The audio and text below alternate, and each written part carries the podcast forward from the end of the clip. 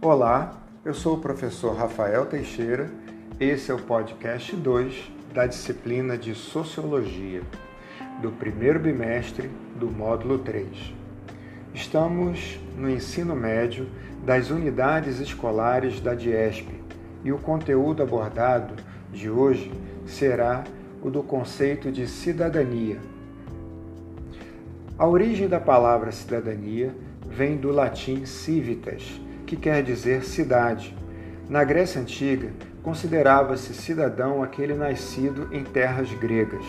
Em Roma, a palavra cidadania era usada para indicar a situação política de uma pessoa e os direitos que essa pessoa tinha ou podia exercer.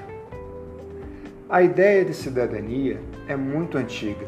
Surgiu no século 8 a.C., na Grécia uma sociedade em que os homens eram considerados livres e iguais, a chamada polis grega.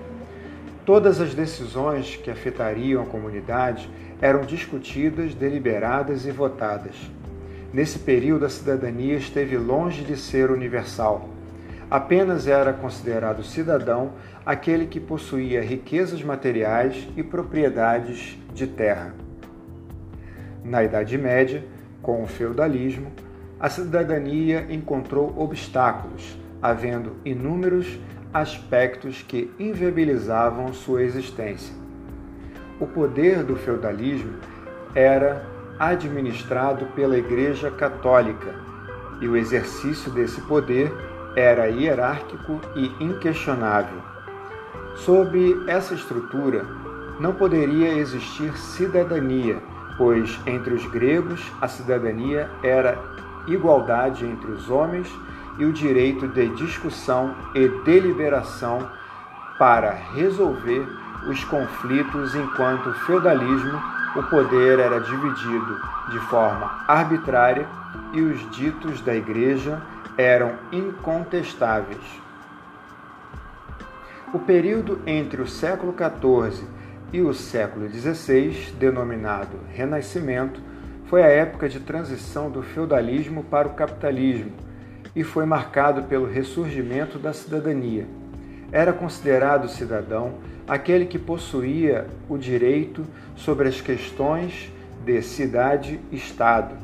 Tal direito não abrangia todos. A cidadania era privilégio da elite dominante. A cidadania, hoje, segundo Aristóteles, definiu a cidadania como o cidadão, como todo aquele que tem o direito e, consequentemente, o dever de formar um governo. Hoje, ser cidadão abrange muito mais do que isso. Ser cidadão é ter direitos e deveres e é ser reconhecido como um membro pleno e igual da sociedade. Já a cidadania é a conquista de tais direitos e o cumprimento dos deveres. É através da cidadania que o indivíduo pode exercer seu papel fundamental no desenvolvimento da sociedade, lutando por melhores garantias individuais e coletivas e por direitos essenciais como o direito à vida, à liberdade, à propriedade e à igualdade.